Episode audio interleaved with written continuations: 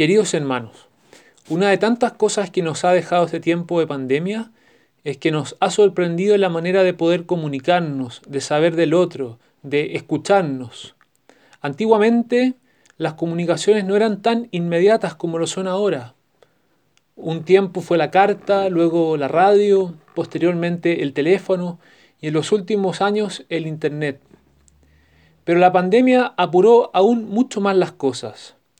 Nos podemos incluso ver hoy en día cuando nos comunicamos. Muchos empezamos a tener reuniones por distintos medios. Algunos empezaron a llamar a sus hijos y los podían ver y verse y, ver, y estar presentes en una reunión familiar a pesar de estar tan lejos.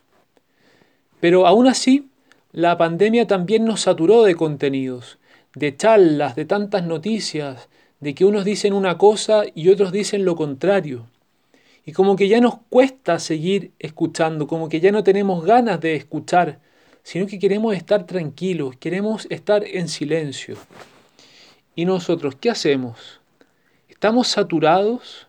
¿Estamos asqueados como quien se come una bolsa de manjar? ¿Estamos repletos de ruidos? ¿Estamos asqueados de tantas voces? Tal vez las lecturas de la misa de hoy nos recuerdan que la vida del creyente es un eterno callar para escuchar y así llegar hasta el Señor dándole gracias por tanto que susurra a nuestro oído, callar para llegar hasta el Señor por tanto que nos muestra cada día y así verdaderamente llegar a Él con un corazón alegre como el que quiere para cada uno de nosotros. Pero al pueblo de Israel le pasó algo parecido a lo que nos puede estar pasando ahora con el tiempo de la pandemia. Este pueblo en el desierto le pasó que se saturó del Señor, como nos decía el libro del Deuteronomio. No quiero seguir escuchando la voz del Señor mi Dios. ¿Y qué hizo el Señor? Se quedó de manos cruzadas, dijo, bueno, la pandemia me, me impide poder comunicarme, hablarle a aquellos que son mi pasión, por, a poder hablarle a aquellos que yo amo. No, y el Señor no se quedó de manos cruzadas. En su eterna novedad se dispuso a regalarnos a su Hijo para enseñarnos de una manera nueva, como nos decía el Evangelio.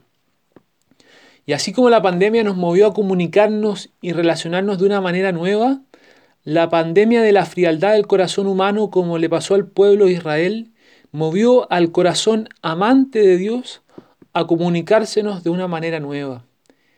Y es que la voz de Dios es una voz que te cautiva y nos cautiva, que nunca nos satura, que no quiere complicarnos la vida, sino que lo que busca es que podamos vivir sin la inquietud, como nos decía San Pablo, de tener el corazón repartido.